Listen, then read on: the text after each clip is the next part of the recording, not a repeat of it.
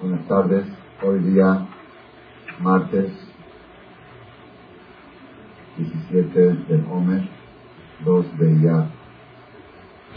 Eh, perdón, miércoles 17 de Homer, 2 de Iyar, 5762 de abril, 25, 25 de abril de 01.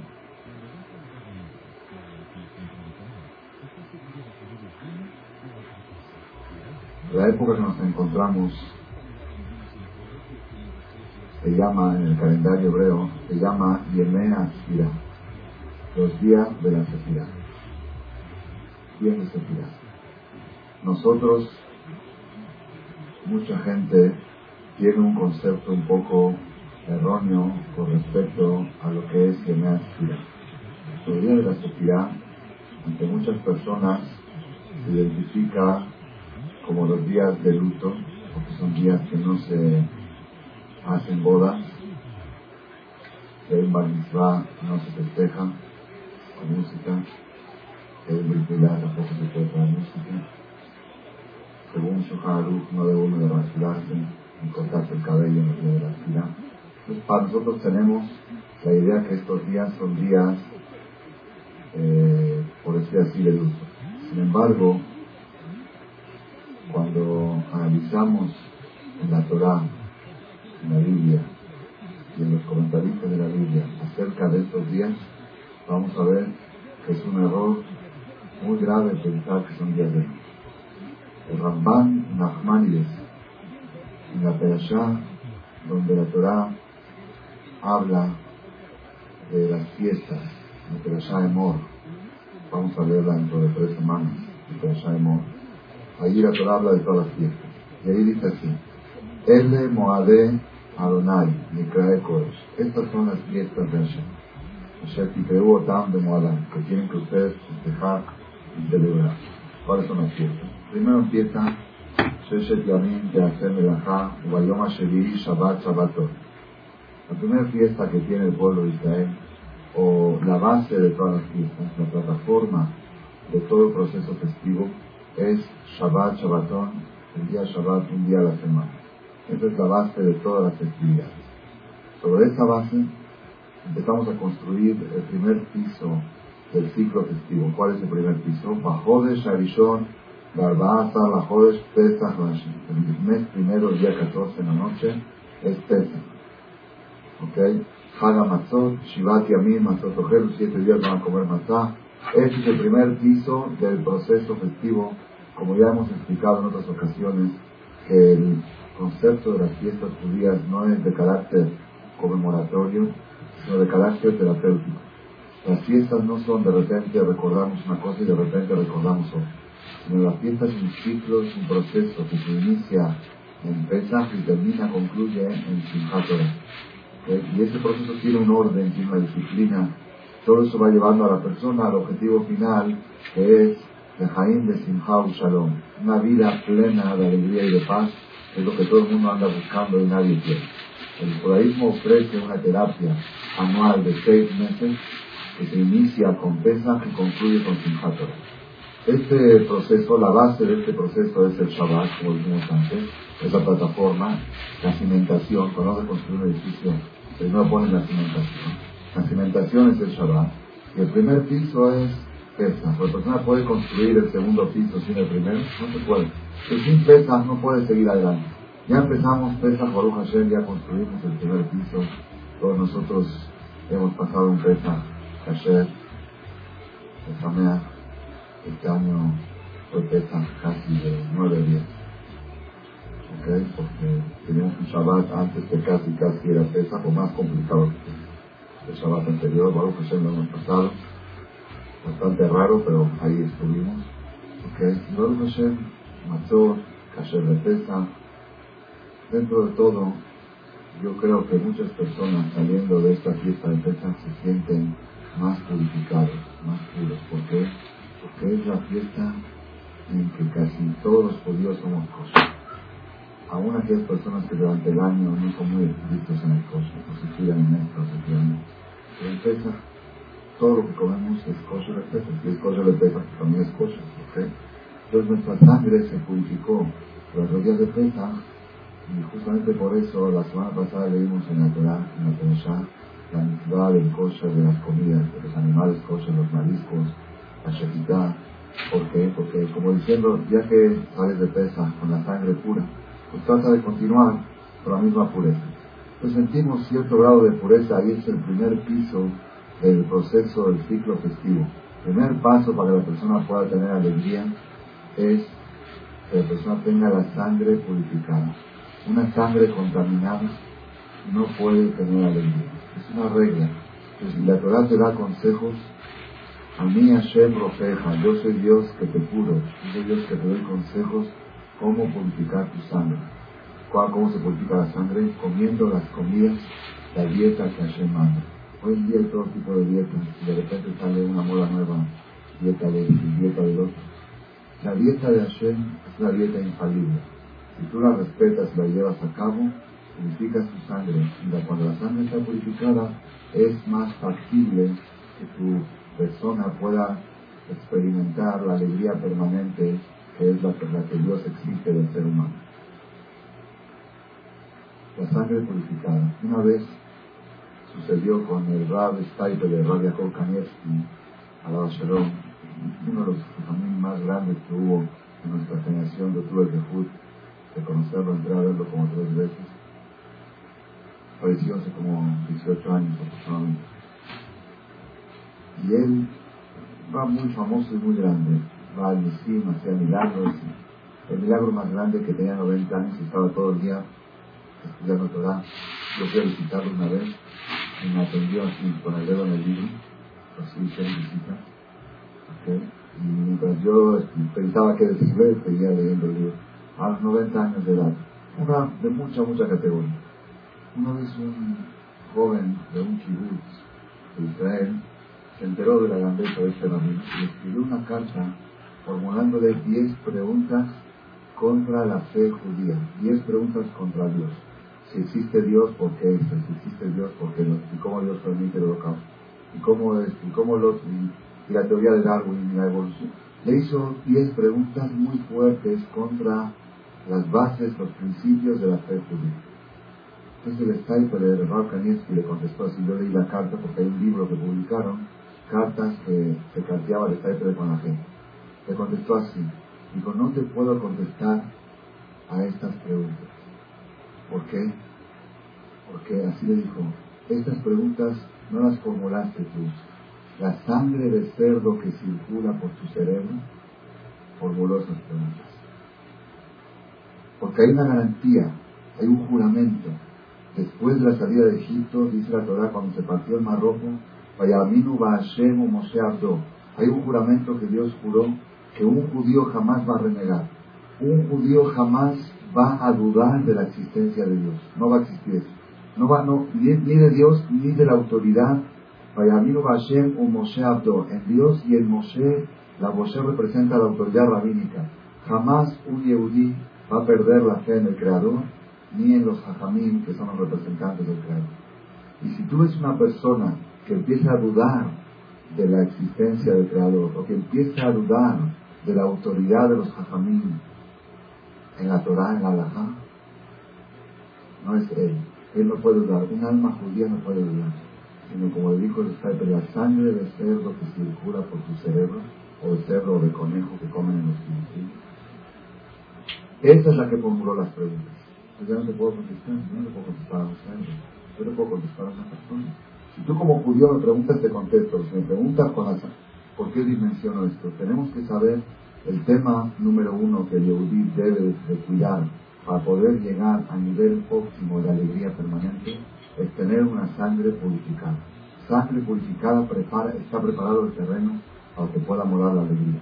Entonces en Pesa hemos purificado nuestra sangre a través de todas las dietas de Pesa Después de Pesa, continuamos con el curso normal.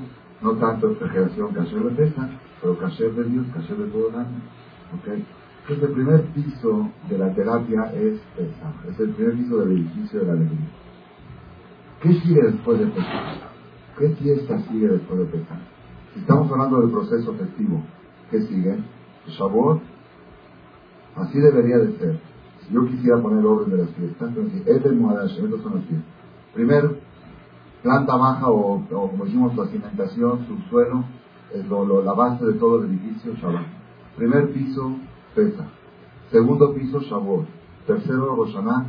La Torah mete un piso nuevo, un entrepiso. ¿Cómo le llaman? Este, un mesanillo. Y que ese no estábamos, nosotros no lo teníamos, no lo teníamos contemplado, estuve en Venezuela y en Margarita, nos tocó el piso 3 en el hotel, un hotel de cuatro pisos, tocó el piso 3. Era difícil, en tres días seguidos, pero se sube el elevador. Los ingires de ahí, hotel de súper lujo, el elevador, los elevadores más modernos que hay en el mundo estaban ahí. Los ingiros, los dueños no entendían nada. Veían salir a los judíos, pasaban por al lado de los cuatro elevadores que había y se iban a la escalera de emergencia, que olía feo apestante, porque uno no tiene mantenimiento, ¿ok? Y ahí subiendo y bajando con niños, con carriolas. Se vuelven locos y siempre el elevador sirve, no, no es peligroso, no hay temblores, aquí no hay nada. Ese es el pueblo ser, ese es Chilushon. ¿Ok? No, y también la noche del ceder los meteros estaban vueltos locos. Entonces, cada metro tenía una cena. Le traemos la cena, no todavía. Entonces no sabían qué hace un apio con sal o comida. No entendían nada de repente ponían a leer, se paran, se sientan, y se anda, tapan la matada, tapan la copa, sube, da lleno, da, da lleno, Eran las 11 de la noche y todavía los meseros estaban esperando y quieren atender a la gente. Bueno, ¿qué les traigo? ¿Les traigo algo? Ya que vieron que cerramos el libro y dijimos, la vamos a. Ok, dije, bueno, ahora sí la cena. ¿Qué cena? Cena, tete, el kazai, y el otro kazai. Traigan más lechuga, por favor, falta lechuga, y traigan mermelada, y ponen. Estaban vueltos locos. Después a las 11 de la noche, cuarto para las 12 era tarde para que coman, apenas terminamos de comer las matzot. Bueno, ahora sí ya le puedo traer la cena. Le digo, ahora sí, nada más le limpio la mesa, Javito, está dos minutos a que todo. Ahora sí. ¿Qué quiere traigo? Hay cuatro platos. ¿Ok? ¿Qué quiere primero? Pescado, sopa, pollo y cordero. Cuatro platos, después de haber comido toda la masa y falta traer así como. Y a partir de las cejas, dije, traiga el puro cordero, que es mi de, de todo comer carne estaban vueltos locos, no entendían nada. Después otra vez otra copa y levantan y bajan y suben y bailan y caminan. No son esos Kiddush Hashem, ese es el pueblo de Israel. Nos tocó el piso 3. Le dije, bueno, tres pisos, uno sube, se acostumbra, uno sube tres pisos. Pero ¿cuál es el problema? Que entre el piso, la planta baja y el piso 1 había otros dos pisos, era doble altura. 97 escaleras era hasta el piso 3. ¿Ok? Ese es el mezzanine, del mismo modo, porque el hotel, como es hotel importante, en el medio tenía doble altura, hasta llegar al primer piso de las habitaciones.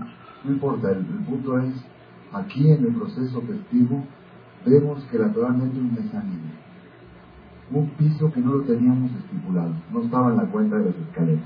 Yo tenía programado construir un edificio de Peta, Shavuot, Roshaná, Kippur, Sukkot, Simchat de seis pisos, pero hay un piso en el medio ¿Cuál es? Dice la Torah. Utsfartem lahem y majorata Shabbat. Va a contar ustedes desde el otro día del Shabbat. Y yo me viajem etomet Sheva Shabbatot de Mimot tiene siete semanas de entre Pesach y Shavuot van a contar ustedes la cuenta del Omer. Haz mi majorata Shabbat Shevi hasta el otro día de la, de la semana séptima, Isperu Hamishim Yom. Van a contar 50 días y entonces va a llegar al piso, al, piso que sigue. Después viene, Ubioma Bikurim, tiene el día de, de Shavuot. Pues quiere decir está escrito claramente aquí en la Torah que los días de Sefirat Omer no son días de casualidad que tenemos Sefirat Omer, sino es parte integral del proceso festivo. Y así como una persona no puede llegar a Roshaná sin haber pasado por Pesach y Shavuot, Tampoco puedes llegar a Shavuot sin haber pasado por Sefirat Omer. Sefirat Omer, los días de la Sefirat, es parte del proceso festivo. Ramban Nachmanides escribe que nosotros vemos que el concepto festivo generalmente es de siete días del octavo, como en el Y fueron siete días de. Y el octavo día se venía a es un. Igual pesa, pesa son siete días de pesa originalmente, aquí hacemos uno más por frutal. Siete días de pesa. ¿Y cuál es el octavo? El octavo día de pesa es Shavuot. Dice Ramban. Shavuot es el octavo día de los siete de pesa. Y los días del medio son días de sola muerte. Dice Ramban. Así que originalmente Sefirá a Omer, los días de la Sefirá, es parte integral del proceso festivo. No, no podemos, no podemos independizar, no podemos pensar que es algo independiente. Si no es parte integral, la persona que quiere llegar a Simchat Torah con la alegría en su corazón, una alegría permanente, tiene que pasar por el proceso de la Sefirá. ¿Qué quiere decir Sefirat Omer? ¿Cuál es el concepto de los días de la Sefirá? ¿Cuál es el mensaje que tenemos que llevar con nosotros? ¿Cuál es, mejor dicho, en otras palabras, cuál es nuestra labor en los días de la Sefirá? En Pesach sabemos. En Pesach la labor es cuidar jamés, no comer jamés, comer matzah, cuidar de no tener nada prohibido. Sabemos qué hay que hacer. En Shavuot sabemos qué hay que hacer. Por Shana tocamos el sofá en Kipur, cada, cada, fiesta tenemos, sabemos cuál es la terapia, cuál es el objetivo. ¿Cuál es la terapia de Sefirat Omer? Uno puede decir, bueno, la terapia de Sefirat Omer es contar, decir, hoy es tanto del Omer. Pues las mujeres no cuentan Omer. Pueden contar, pero no, no tienen obligación. Y sin embargo, son parte de la terapia efectiva. Todas las fiestas judías, la mujer está obligada igual que el hombre. Pesas la mujer igual que el hombre, Shavuot, Shana, se trata hombre que la mujer está excluida, el de la mujer que lo salta. No creo, ¿verdad? No, no puedes subir al primer piso sin pasar por Entonces, ¿cuál es la terapia de Sefirat Hombre? ¿Cuál es nuestra labor? Ese es el tema que vamos a desarrollar nosotros aquí en la charla de hoy para poder tener un enfoque que es cuál es el objetivo de la Sefirat.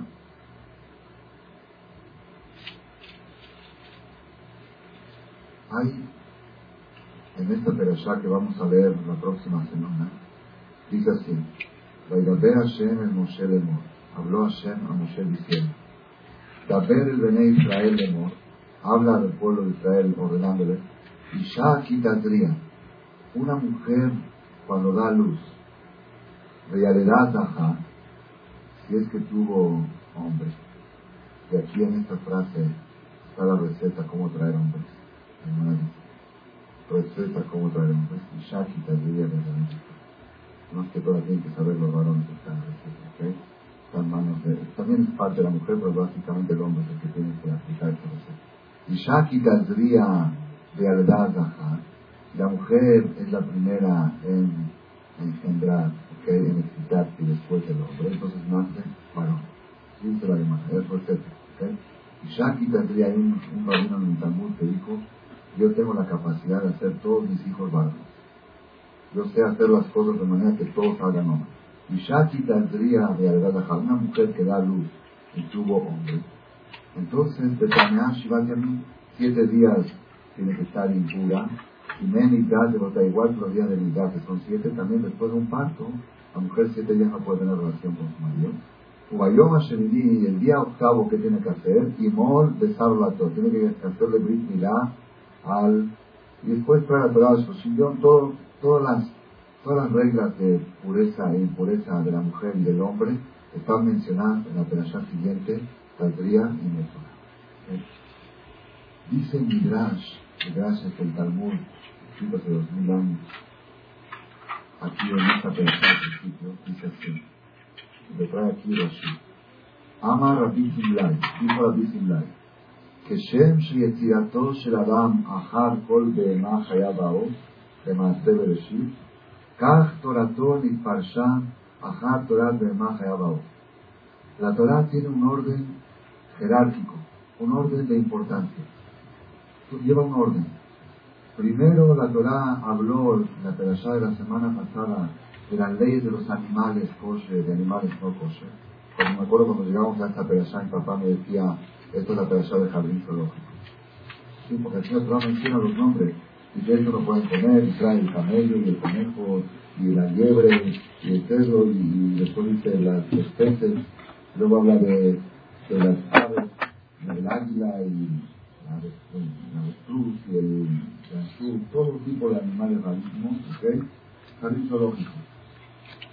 ¿Por qué la Torah primero habló de los animales y después habló de las personas? Primero la Torah habló de animales kosher, no después habló de la persona cuando está impuro, cuando está puro. ¿Por qué? Así como en la creación del mundo, el animal fue creado antes que el hombre. El hombre fue lo último de la creación, el día viernes.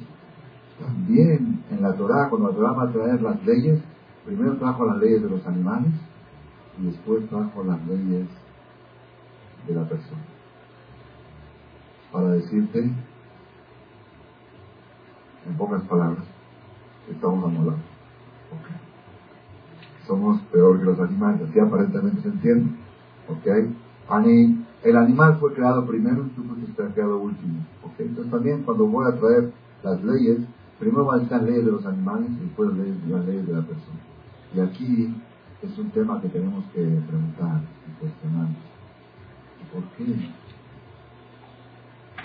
en la creación del mundo fue creado primero el animal y después la persona?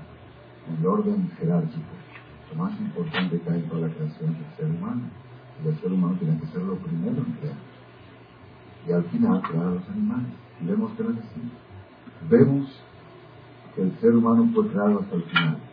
Y para enfatizar este concepto, también cuando la Torah va a explicar las leyes aplicables a los animales y al ser humano, primero explicó las leyes de los animales, primero el jardín zoológico y luego la urbanización, la civilización. Tendría que ser al revés.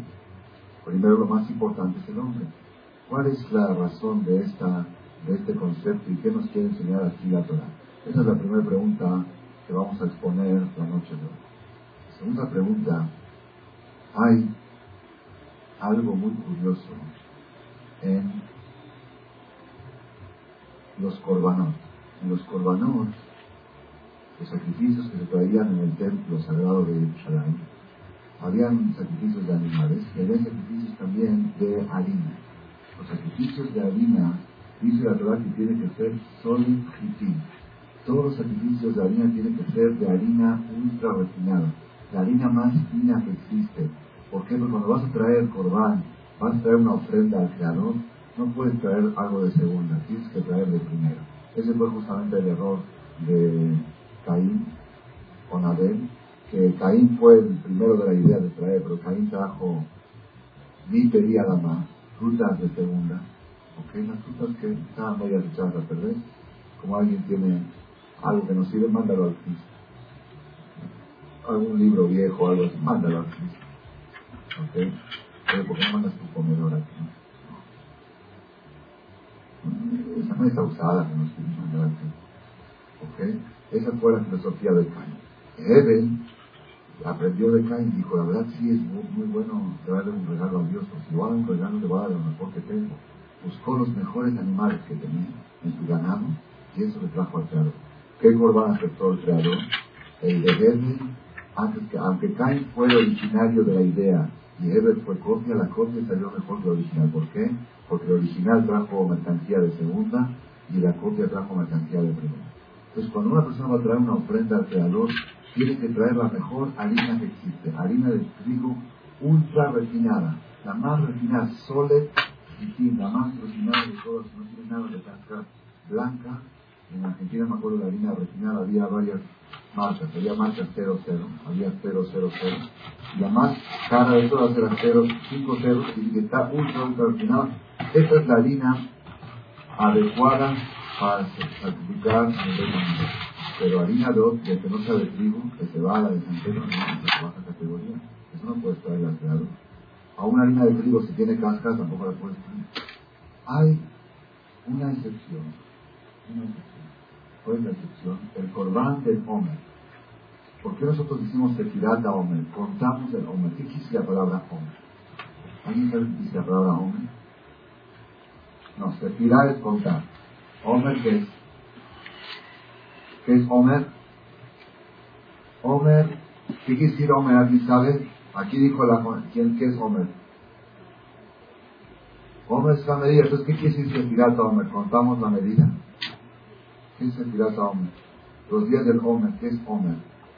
El segundo día de Pesa, en el Bet Hamikdash, se traía un sacrificio que se llama Corban a Omer. ¿Qué era a Omer? Era un sacrificio de cebada. Traía una ofrenda de cebada, ¿ok? Y nosotros contamos, hoy es primer día del Omer, hoy es primer día de aquel sacrificio que sacrificó el segundo día de Pesa.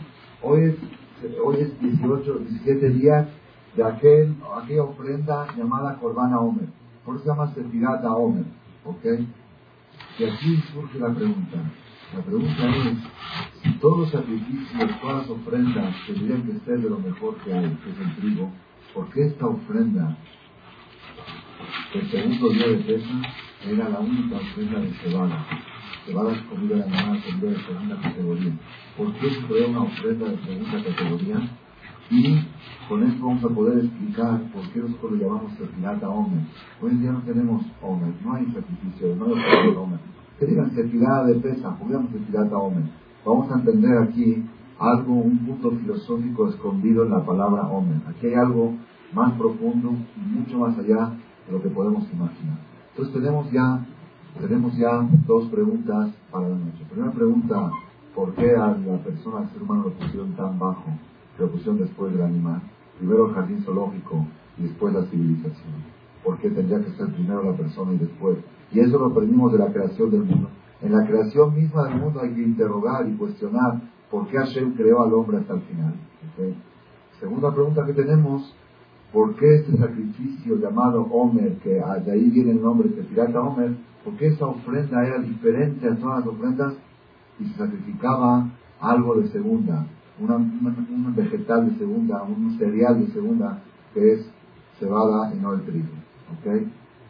Aquí estamos llegando a un, a un punto básico en la explicación de lo que es Sefirata Onda. Hay otra excepción, otra excepción de ofrendas que eran de cebada y no de trigo, otra excepción. ¿Cuál es otra excepción en la Biblia de un sacrificio, una ofrenda que se traía de cebada? ¿Quién se acuerda? ¿Quién sabe? Muy bien. Hay en la Torah el caso de una mujer, una mujer sospechada de infidelidad.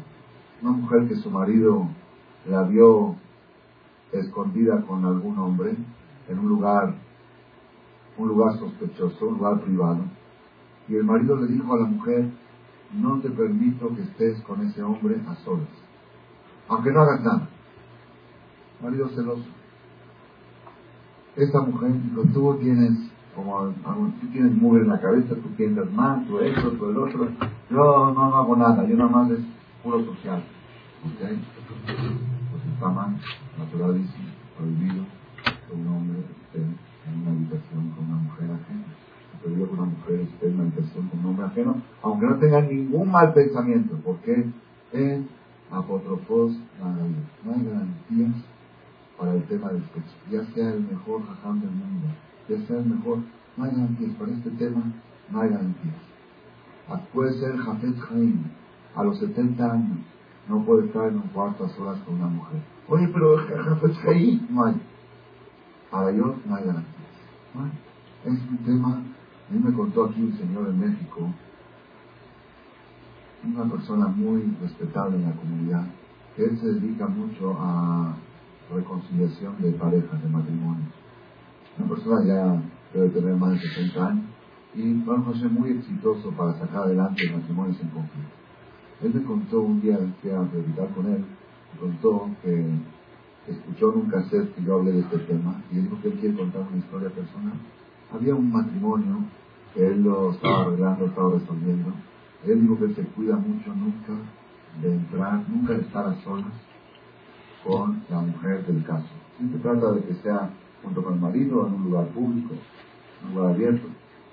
Había un matrimonio que él había reconciliado después de mucho trabajo y habían llegado a una situación buena, les había hecho un contrato firmado y respetado de repente él se enteró de que otra vez empezaron los problemas y el marido se salió de la casa porque la mujer lo corrió de la casa.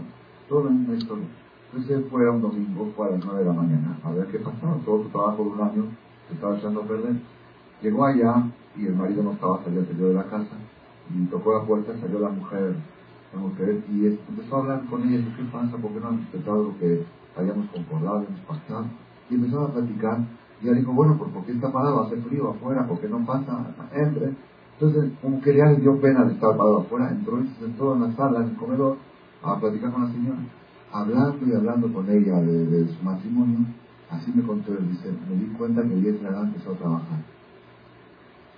Dice, de repente la plática se estaba desviando por otras, Dice, ya empezaba yo a perder el control de la situación. Dice, no sé cómo, pero veía yo al Satán bailando entre nosotros dos. Me levanté, le dije, bye, bye, me. Y me quedaba 10 minutos más, caía. No hay garantía, no hay garantía para este tema. Entonces, el marido viene y le dice a la mujer, no quiero que estés a solas con este hombre. Ah, tú piensas mal, tú eres mal pensado.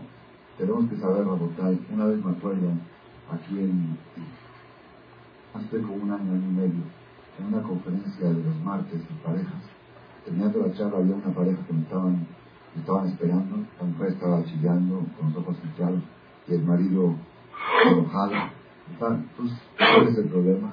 El problema es que ya, ya, jóvenes, él tiene 35 y 33, muchos problemas. ¿Por qué? Porque el marido se está portando mal con ella, tiene una semana que no le da el gasto y, no se habla. Y bueno, ¿qué pasó? ¿Cuál es el problema?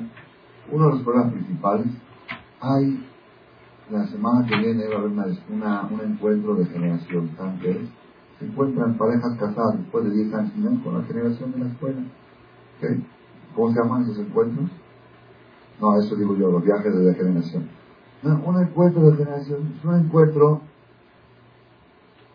que se, van ahí, se ven, para acordarse cuando estamos en la escuela. ¿eh? El padre, el marido no la deja ir. Nosotros ya somos religiosos, estamos en otra onda y ellos son otro ambiente, entonces ya somos un Shabbat, ya esto no, no, no es para nosotros. Y ella dice, ¿qué tiene de malo? Y se hizo un pleito de tamaño y por eso ya no le da el gasto y por eso esto. Entonces yo le dije a él, mira, no le das el gasto, es haram. ¿Ok? Y lo del viaje de generación, pues que lo del no viaje, perdón, lo del encuentro, pues ¿qué tiene malo? Que vayan, es un encuentro social, se ve en esto. Pero dice, pero igual déjamelo pensar, a ver, no, yo no quiero esas ideas, yo quiero otras cosas para mi casa, para otro ejemplo para mis hijos. Así decía el marido y la mujer decía que no tiene nada, que él es muy mal pensado y que él todo, bueno, de Kitsur no sabía yo contestar, dije, déjamelo, déjamelo pensar. Pasaron dos días, llega un joven, un muchacho joven que viene aquí pasado como de 25, 28 años, recién casado, tiene dos años de casado. Me dice, Rafa, tú me haces una pregunta, pero en privado, por favor. Dice, hace un poncho, me ayer, viene aquí estudiar y todo. Dice, hace dos semanas tuvimos un encuentro de generación. ¿Ok? Y una persona mandó a hacer esta pregunta. Yo no sé si la pregunta era de él, porque le dio pena decir que era de él. dijo, un amigo muy cercano, pero me dijo, de cuenta que soy yo, así me dijo. de cuenta, es de mi categoría, de cuenta que soy yo. Así me dijo, lo que no sé. ¿Ok? Dice que se encontró, fue en viaje, de, perdón, al encuentro de generación, se encontró ahí con su ex novia, que estuvieron siete años de novios cuando eran, cuando eran chicos. ¿Ok? Y al final después, ella se casó, está casada, tiene hijos y él está casado. Y ahí entre las copas y entre las cosas y otras va a cayendo. Y quiere un tipo. ¿Y qué tiene que hacer? Dice, no sé si llegaron a lo máximo, pero llegaron abrazos más allá de lo, de lo permitido. Llegaron a contacto carnal. ¿Qué debe hacer? Y quiere una teshuva fuerte, que yo le diga si tiene que ayunar, va a ayunar, y si tiene que esto, va a hacer. ¿Ok?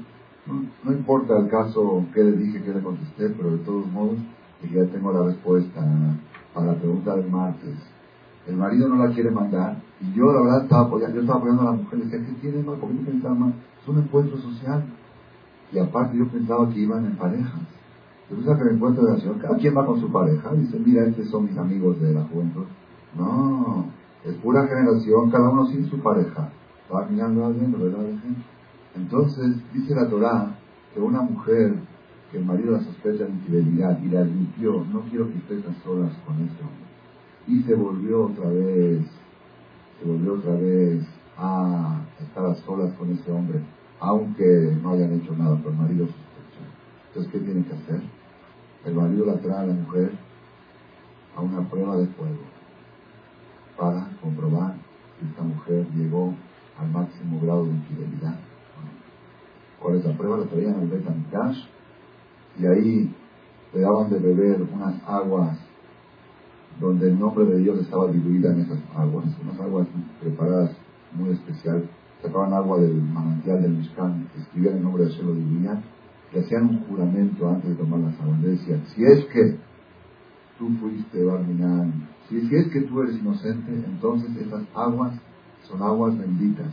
La madre dice que dice aguas benditas, si esta mujer una mujer que no podía embarazar, va a poder embarazar, si tenía dificultades y náuseas durante el embarazo, ahora va a tener embarazos fáciles. Si tenía dificultades de parto cesárea, va a tener partos normales. Si tenía hijos muy altos, va a tener hijos medianos. Hijos muy chaparros, va a tener hijos medianos. Si tenía hijos muy morenos, va a tener hijos güeritos. Así traen a la hermana. Son aguas benditas si es que fue inocente. Pero si fue culpable, entonces estas aguas se convierten en aguas lo contrario de benditas, se inflaba, se hinchaba su cuerpo y explotaba en presencia de todo el público. Explotaba y se acababa ahí. Y hubo casos en la historia que sucedieron. Esta mujer, cuando venía al ya para hacer esta prueba de fuego, tenía, antes de hacer la prueba tenía que traer una ofrenda, un sacrificio, un corbán. Y ese sacrificio se traía harina de cebada. Sí, se harina de cebada, no harina de trigo. Es la segunda excepción. Tenemos dos excepciones. Una es el corbán a Homer y otra es el corbán de la mujer infiel. Y aquí tenemos que saber, ¿hay alguna relación entre el corbán a Homer y la mujer infiel? ¿Qué, relación tiene? Dice la Gemara, ¿por qué razón la mujer sospechada de infidelidad traía un sacrificio de cebada y no de trigo? ¿Por qué razón?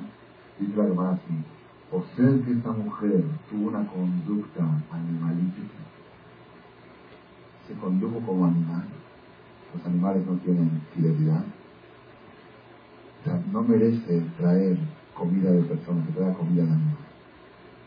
Ella tiene que traer el sacrificio que es comida de animal para mentalizarse y concientizarse lo que tú hiciste es un acto animalítico. Y tú mereces comer lo que comen los animales. No mereces el carácter de ser humano. Oye, pero todavía no se ha comprobado su culpabilidad. Estamos hablando antes de la culpa. Entonces todavía, espérate primero que se compruebe y después traerle. Vemos que no. ¿Qué vemos acá? El hecho de estar en una situación sospechosa de infidelidad ya es una conducta no humana, es una conducta animalística. Ya no merece traer harina de trigo, harina de cebada.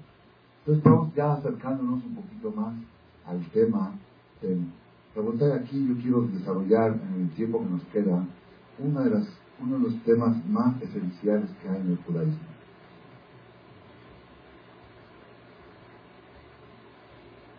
Todos, Baruch Hashem, todos creemos que existe un creador. Sabemos que existe un creador. ¿Por qué? Porque si hay un mueble, yo les pregunto a este mueble, ¿quién lo hizo? ¿Cuál es la respuesta de ustedes? Un carpintero. La primera respuesta. Este libro, ¿quién lo imprimió? Una imprenta. ¿Ok? Si vengo yo les digo una teoría nueva, no, este libro no imprimió una imprenta. Hubo una explosión, se explotaron los árboles y se, las ramas se hicieron hojas, ¿ok? Después explotó otra cosa y se hizo tinta, y explotó otra cosa y se hizo pluma, y se fue con la explosión, con la gravedad, se fue escribiendo y se escribió este libro. ¿Alguien puede, puede creer en esto? Es una manicomio, ¿verdad o no? Ni, ni siquiera esto se puede hacer. Todo, alguien lo cortó, alguien. Todos sabemos que tienen trabajadores en la casa, carpinteros, para. A veces está toda la casa terminada y para una puerta, una puerta que la está cortando y que la está barnizando y que le falta poner esto. Pues ya nada más falta la puerta y que quiero entrar a mi casa. No, falta esto y barnizar acá. Todo, no, una, una explosión hizo. No hay. Entonces hoy en día no hay gente casi, casi, no existe una persona que dude de la existencia de un creador. Si hay en el mundo 6 mil millones de personas, 5 mil millones de ellos creen en la existencia de un creador, ya sean musulmanes, ya sean cristianos, por supuesto los judíos. Existe un creador, es lógico, es normal. Aquí no está el problema. ¿Dónde empieza el problema? El problema empieza cuando formulamos la siguiente pregunta. Yo creo en la existencia de un creador, pero tengo una pregunta. ¿Para qué Hashem, para qué Dios, eh, para qué ese creador creó al ser humano? ¿Con qué objetivo? ¿Con qué finalidad? Ahí es donde empieza el problema. Ahí no está la discusión entre las religiones. Ahí no está la diferencia entre el judaísmo y Dios. Aquí empieza el problema. Yo creo en Dios, claro que creo en Dios. ¿Quién me creó a mí? Dios, Diosito, Diosito. Todo muy bien, ¿ok? Pero ¿para qué Dios me creó? Acá viene una pregunta.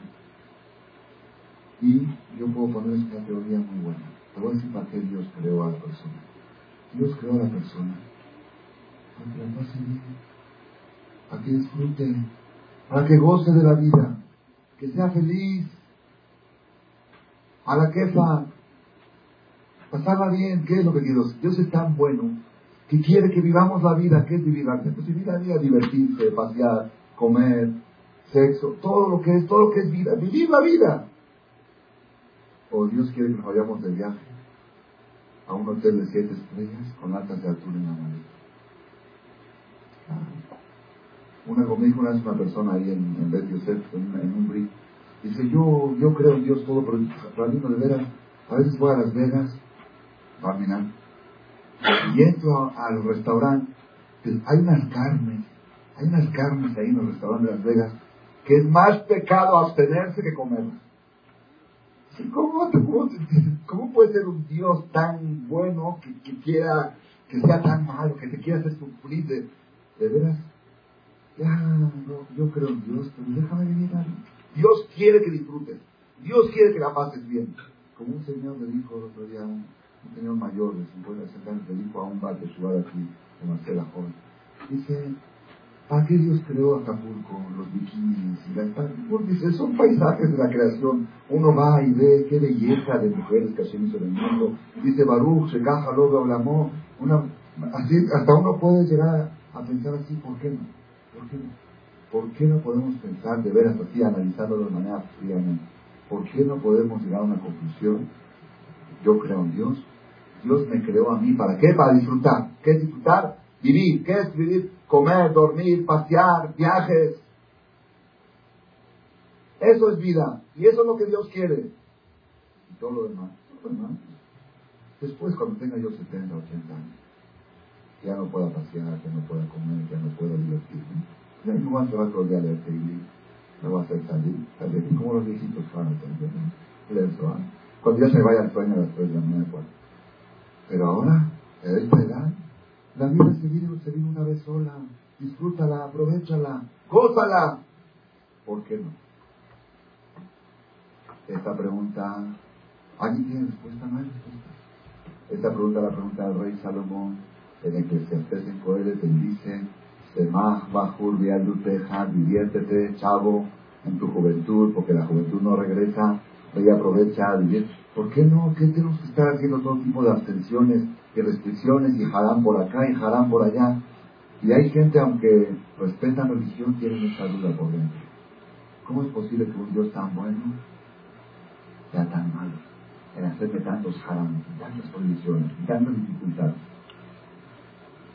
¿No quiere Dios que la pasemos bien? ¿No quiere que disfrutemos? ¿Cuál es la respuesta? Una respuesta científica, una respuesta filosófica, no religiosa. Una prueba contundente que es imposible pensar que ayer nos creó, que Dios nos creó para que disfrutemos de la vida como, se conocen en ¿Cuál es la prueba? La prueba es y de veras, de veras, esta, esta, esta pregunta hay que, tenemos que tener esto con una claridad, con una seguridad. Una persona me dijo una vez en Argentina, hicimos esta charla, esta conferencia, si Dios nos creó para que vivamos y disfrutemos, pues ¿por qué Dios hizo la muerte? ¿Te pregunta esta pregunta? ¿Es buena respuesta? Pues yo le dije, eso no es prueba, porque Dios creó la muerte para dar lugar a que todos disfruten. Tú ya disfrutaste. Tú subiste al, al eh, a los coches chocadores en, una aventura, ¿ok? La diversión. Oye, ¿para qué te para divertirse? Bueno, ¿por qué tienes que salir? Pues hay otros en la cola, ¿ok? Tú diviértete, ya llegaste 80, 90, 120 años, vete ahí al cementerio y deja caminar los que siguen atrás, ¿ok? Eso no es, eso no es pregunta. ¿Cuál es la respuesta? La, la respuesta es, si fuera que Dios nos creó para que disfrutemos de la vida comiendo y bebiendo, este, paseos, viajes, cruceros. Ok, si que Dios nos creó para eso, escuchen bien. El gato y el perro lo hacen mejor que nosotros. ¿Alguna vez vieron un gato en el psiquiatra? ¿Alguna vez vieron a un perro corriendo para cubrir un cheque? ¿Alguna vez vieron a un a una paloma preocupada porque la mercancía le están devolviendo los clientes? ¿Alguna vez vieron a otra paloma preocupada porque el nos llegó el lunes? No, ahí están, ahí están. Si Dios quisiera que te diviertas, los gatos no tienen limitación de fidelidad y fidelidad. Ellos salen al boulevard de la luz, se encuentran en una gata, la que venga, ok, y ahí mismo sin esconderse y sin vergüenza de nadie, no pasó nada, no pasó nada. Y sin vergüenza y padre, padre, no hay besamigás, no hay tomar aguas de, maldición y de bendición y celos por acá y celos por allá. Si Dios quisiera que disfrutáramos de la vida, lo peor que pudo haber hecho es hacernos seres humanos. Y la Gemara dice eso, la de Yerushin. En mi vida vi un zorro que abre una tienda, o un león que tiene una profesión que va a la universidad a estudiar carrera. ¿Han visto? Y le falta. Yo he visto, de veras, yo tenía un grupo de alumnos en, Polanco hace unos, cuando ya, un grupo de alumnos jóvenes que decidieron hacer un conjunto en Guanajuato. Cuatro años se tardaron en construirlo, pero no más construirlo, pleitos, cada semana pleitos, cada junta pleitos, y humillaciones. Tenían tres meses que no se hablaban uno con el otro porque él lo humilló. Yo digo, al que no tiene dinero, se habla del grupo, porque me estás humillando. Y sufrimientos, me acuerdo que estaban a punto de inaugurar todas las discusiones, si dos albercas, una alberca, si antena parabólica, si no parabólica, si ponemos tele en el club, vamos a pleitos, problemas, problemas, votos, mayorías, venían con el jajam, cada dos meses venían conmigo, horas sentados con ellos para reconciliarlos, no se hablaban, eran primos.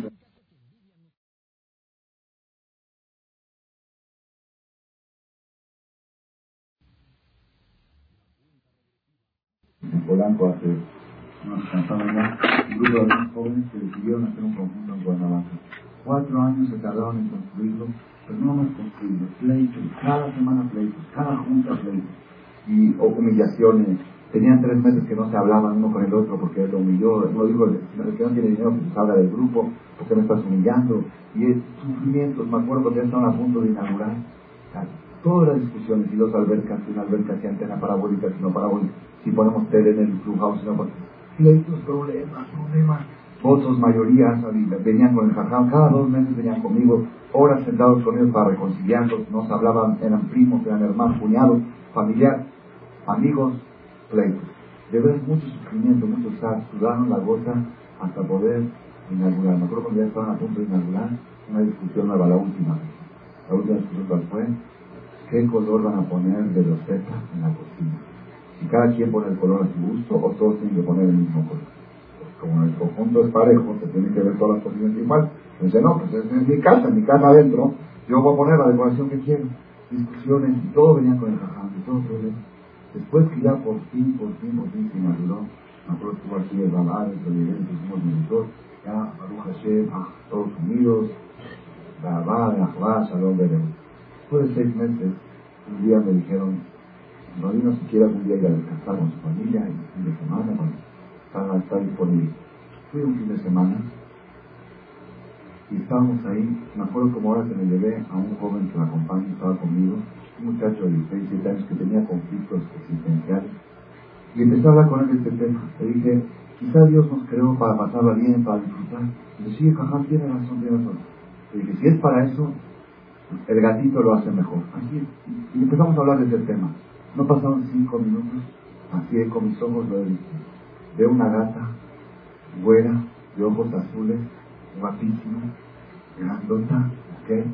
Estaba en el chapoteadero de la alberca de los, del, aula de los niños, se metió a la alberca, se puso a remojar, se revolcó los tres veces, y después se sentó en las reposeras que estaban que se casolean. Así estaba, sin exagerar, estaba aquí con las patas así, estirada, riquísima. No estaba incómoda, se volteaba para el otro lado, tomó el sol por acá, el sol por allá, sin bronceador, sin miedo de los rayos. Yo cuando estaba viendo eso le dije a este joven que estaba al lado, le dije, te quiero hacer una pregunta. Yo soy testigo cómo sufrieron mis alumnos para construir este conjunto. ¿Cuánto sufrió esta gata para tener su conjunto a la orden? A la orden, toda la semana la quepa. Después Seguimos observando después de un rato y vimos que tenía en la salida de en la afuera de una de una casa, ahí están las, las terrazas donde tenía que a su hija después de cinco hijos ahí, le llevaba su comida. A la queja que en la terraza de Cuernavaca, alberca, chapoteadero, no sé si se metió al Yakut, esto ya no lo pudo observar, vapor. ¿Por qué digo todo esto? De veras, de veras, ¿para qué Dios le dio a la persona inteligente? Nos hubiera hecho gatitos y perritos y créanmelo, sido más felices. Y si a aquella persona que le gusta viajar, viajar, nos hubiera hecho águila. ¿Es, ¿Es problema para Dios ponernos alas? Águila. ¿Saben qué? De veras, de veras, viajar es precioso, pero quizá, qué pasaporte. Viajamos de Margarita a Caracas, es un vuelo de media hora. Un vuelo de media hora, de Margarita, Margarita a Caracas. Salimos del hotel de Margarita a las 8 de la mañana y llegamos a la casa en Caracas a las 2 de la tarde. Seis horas para un vuelo de media hora. ¿Por qué? Porque del hotel al aeropuerto hay 40 minutos. Y hay que llegar una hora y media antes porque es un día muy saturado y todo el mundo regresa de Semana San 40.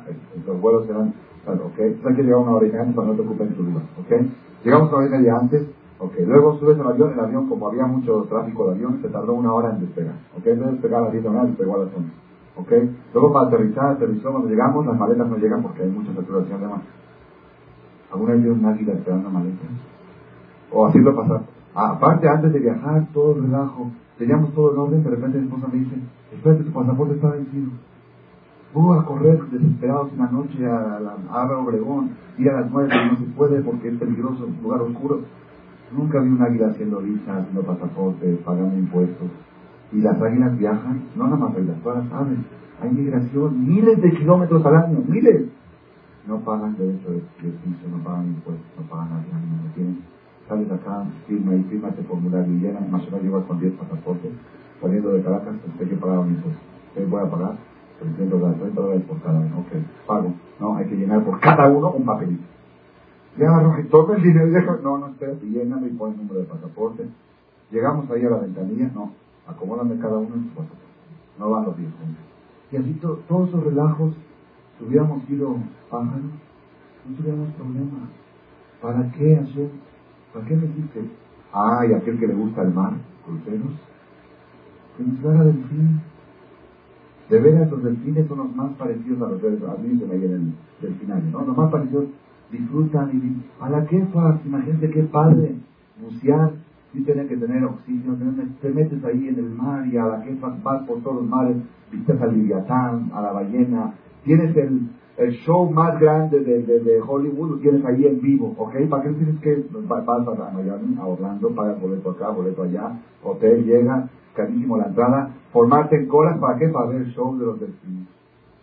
yo soy delfín, estoy en el mar y tengo un show todo el tiempo, ¿ok?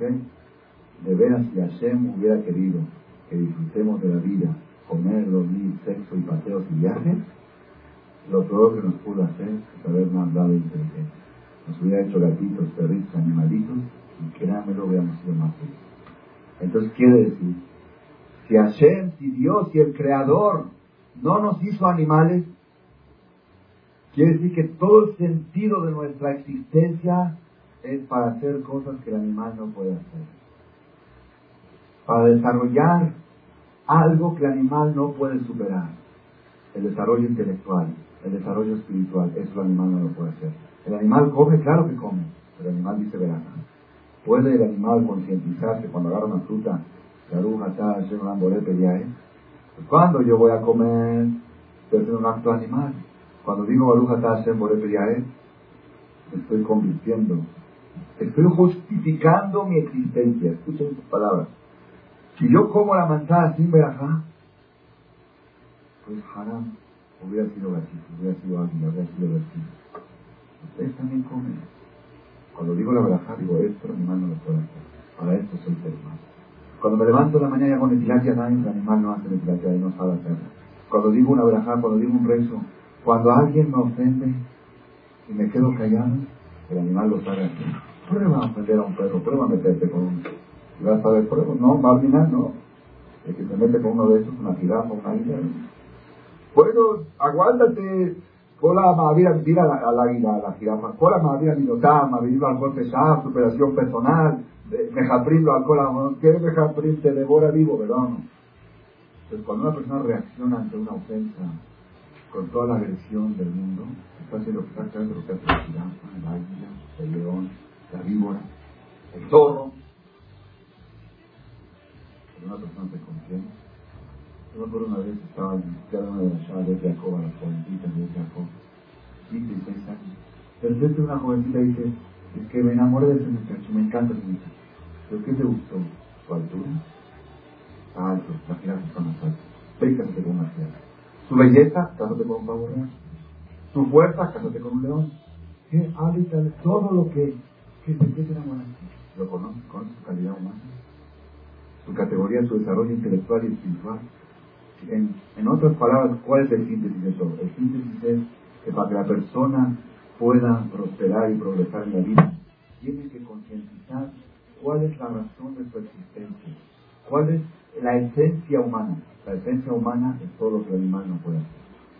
Entonces, tienes que hacer un análisis las 24 horas del día. ¿Tus acciones son acciones animalísticas o acciones humanas? Cuando vas a dormir, ¿dormir es humano o es animal? ¿Ah? Los animales también duermen. Te das 7, 8 horas que duermes, animal. Pero si antes de dormir dices el Shema, y cuando vas a dormir dices, quiero dormir bien, y para bien, ¿para qué? el para poder cumplir mi voz. Pues todas las ocho horas que estuviste en la cama son preparativos para mi voz. Eso el animal no lo puede hacer. Ya tienes ocho horas que estaban perdidas y ahora convertiste de animal en humano. Y así, las 24 horas del día que la persona analice, ahora que estamos sentados aquí en una conferencia, ¿es humano o animal? Es humano, el animal puede poder un gatito. He visto algunos casos, pero son muy de encarnación. ¿Ok? Terminar. ¿Ok? Pero normalmente el animal no había escuchado una charla, una conferencia. Es humano. ¿Ok? ¿Cuántas horas al día soy humano? ¿Y cuántas horas al día soy? Eso es lo que la persona necesita cuestionarse y investigar. La botella que todo el trabajo de Sefirata Omer, ¿qué es Sefirata Omer? El segundo día de Pesach traían un sacrificio de cebada. Y cuando llegaba Shavuot, se traía un sacrificio de trigo, una ofrenda de trigo. ¿Por qué? Dicen nuestros sabios, así como la cebada es comida de animal y el trigo es comida humana, el, el judío en Shavuot, de Shavuot, de Pesach a Shavuot, ¿cuál es su labor? Su labor es perfeccionar su calidad humana la labor que hay salir de la categoría animal y entrar en la categoría de ser humano. Y ese es el máximo nivel que alcanzamos en la fiesta de Shavuot, que llegamos a traer una ofrenda de trigo. Y ese es el mensaje que tenemos que nosotros adoptar y saber. ¿Por qué, dice la llamada, por qué Dios creó al ser humano hasta el final? ¿Por qué lo creó hasta el final? El día sexto. ¿Por qué? Dice, porque si esa persona tiene de y es allí tú eres lo mejor de la clase, tú eres lo principal, lo primero de la clase. Pero si esta persona es Rasha, le dicen, un mosquito nació antes que tú.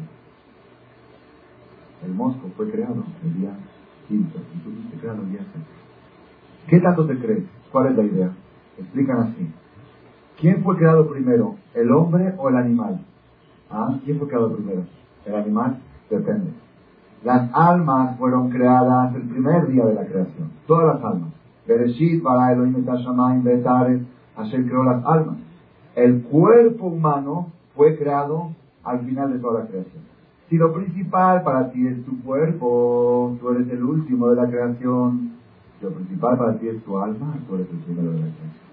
Y eso es lo que dice, si la, si la persona se dedica a comer, a dormir y a hacerse a pasear, te dicen el mosquito lo hace mejor. El mosco no tiene problemas, no tiene tarjeta de crédito, no tiene que cubrir acá, no tiene peleas con los choferes, no tiene gires, todo. El mosco puede volar, va, viene a donde quiere, cuando quiere, como quiere. Le, falta algo al mosquito, no le falta nada. Si Dios quisiera que disfrutes de la vida, te hubiera hecho mosco. Y si tú eres algo diferente al mosco, es para que desarrolles esa parte que tienes. Es todo el mensaje que tenemos que nosotros saber. Esa es la terapia festiva de Sefirata Hombre. Sefirata hombre quiere decir, una vez leí en un libro que dice, la palabra sefirá viene de zafiro. ¿Qué es zafiro? Brillo, brillante, diamante. El labor nuestra en estos 49 días entre Pesach y Shavuot es diamantizar, pulir, brillar nuestra alma, dar a luz la parte humana y hacer a un lado la parte animalística. ¿Qué quisiera hacer a un lado? No descuidar el cuerpo, no descuidar la comida, no descuidar, sino que todo sea hecho con pensamiento, con intención, con verajá. Algo que el animal no puede hacer. Eso yo creo que es un buen mensaje que tenemos que tomar nosotros saliendo de esta charla. Y vamos ahora a la noche a la casa y pensar, esto que voy a hacer ahora, voy a tener a mi marido, lo voy a recibir, le voy a poner la sonrisa. El animal sabe poner sonrisa. El gato sabe poner sonrisa la gata, que no sabe, ¿ok? Lo voy a atender bien, lo voy a recibir bien. ¿Ok? Todas esas cosas son actos humanos. En eso me caracteriza, en eso me destaco. Entonces tomamos esto como una terapia de los días del hombre. Entonces vamos a llegar a la fiesta de Shavuot bien preparados para el tercer piso del proceso festivo. Primer piso pesa, liberarnos. Segundo piso es salir lo más posible de la categoría de cebada y llegar a la categoría de trigo. Salir de la categoría animal, no ponerse en situaciones sospechosas. Una mujer que se pone en situaciones sospechosas, aunque no haga nada, ya entra en categoría animal, como dice animal, aunque sea inocente, ¿ok? Tratar siempre de estar limpio ante Dios y ante la gente, como dice la Torah. Todo eso es trabajo, la calidad humana. La calidad humana cuando la vas perfeccionando y superando, entonces vamos a llegar preparados a la fiesta de Shavuot y poder obtener la alegría final que todos queremos en este proceso de las fiestas. Amén. Gracias por su atención a este shiur del Rav Malech. Les recordamos que pueden visitar la nueva página de shemtov.org en el internet www.shemtov.org. Actualmente la página cuenta con varias secciones. Noticias sobre las actividades de Shem Tov a nivel mundial, escuchar o bajar las últimas conferencias del Malech, escuchar o bajar la alhaja del día, imprimir o estudiar desde su computadora la perashá de la semana, estudio diario de Gemara, Daf en español, sincronizar su iPod con podcast, un manual para crear su propio CD de las conferencias que existen en la red, adquirir libros con entregas internacionales con la metodología del Rav Malech de español, fonética y hebreo simultáneamente, así como ubicar las ciudades en donde se reparten CDs a nivel mundial. Es que la misbot y muchas gracias.